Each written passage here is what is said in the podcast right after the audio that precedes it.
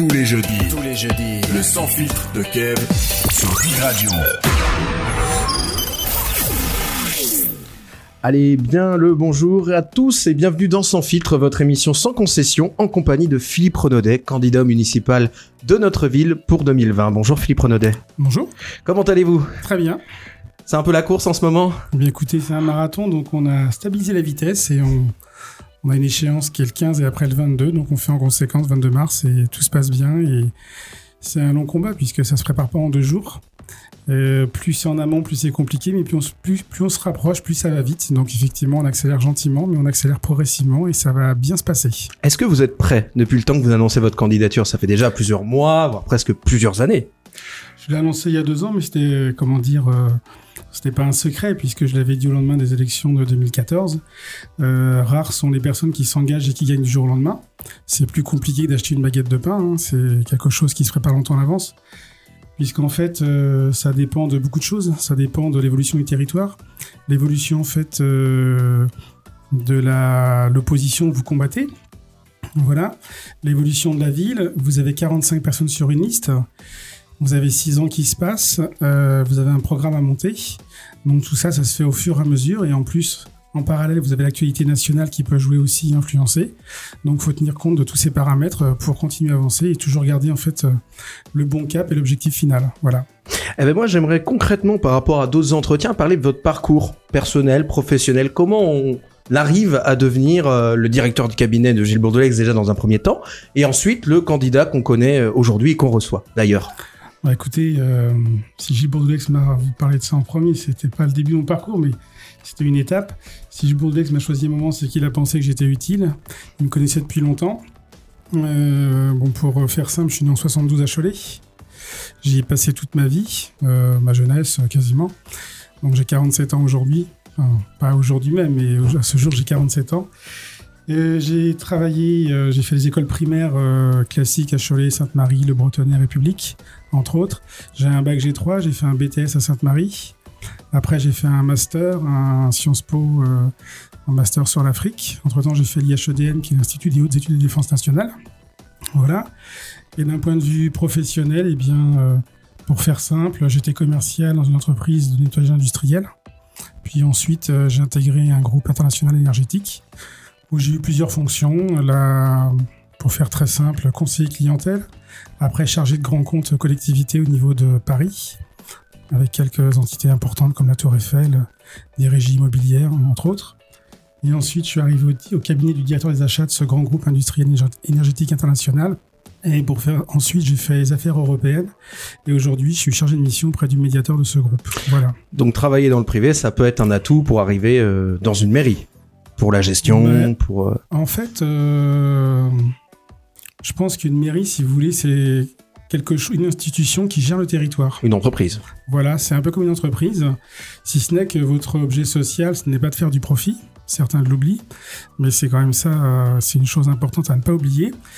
Et après, vous avez dans une commune des intérêts publics, des intérêts privés. Et quand vous avez la chance d'avoir travaillé en fait dans le privé, dans le public ou dans le parapublic, ça vous permet de rencontrer pas mal de monde.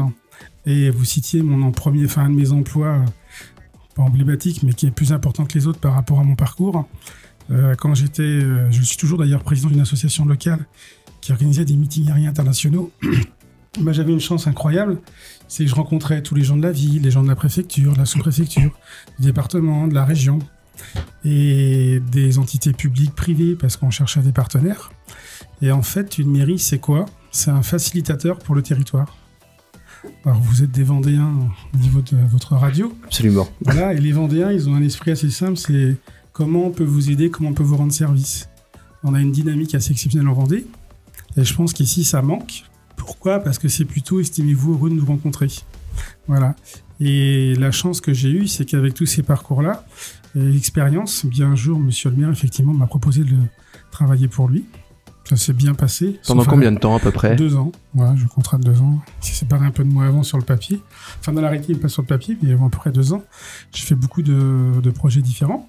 Et en fait, l'avantage quand vous avez une expérience euh, dans différents domaines, eh ben, c'est très intéressant parce que ça vous permet d'avoir une vision globale du territoire et comment fonctionnent les acteurs du territoire qu'ils soient institutionnels, privés ou publics, et comment fonctionnent bah, les gens des associations sportives, la presse, tous ces intervenants. Et du coup, ça vous permet de mûrir votre réflexion et de construire un projet, et puis surtout d'aller chercher là où se trouve l'information. C'est tout simplement, pour résumer en un mot, ce qu'on appelle l'ancrage local. Et ça consiste en quoi exactement être directeur de cabinet d'un maire, justement? Ben, dire cap d'un maire, euh, c'est comme tous les dire cap de France normalement. Vous gérez, euh, comment dire, euh, les dossiers sensibles, vous organisez l'emploi du temps du maire, vous préparez les rencontres, et puis avec un regard politique, vous regardez ce qui peut représenter un atout, une menace, un danger ou comment dire une opportunité en fait pour le maire tout simplement. Fouquet Cholte, comment vous voyez la ville aujourd'hui, que ce soit les points négatifs, les points positifs par rapport à ce qui a déjà été fait et par rapport à ce qu'on peut encore faire, le potentiel?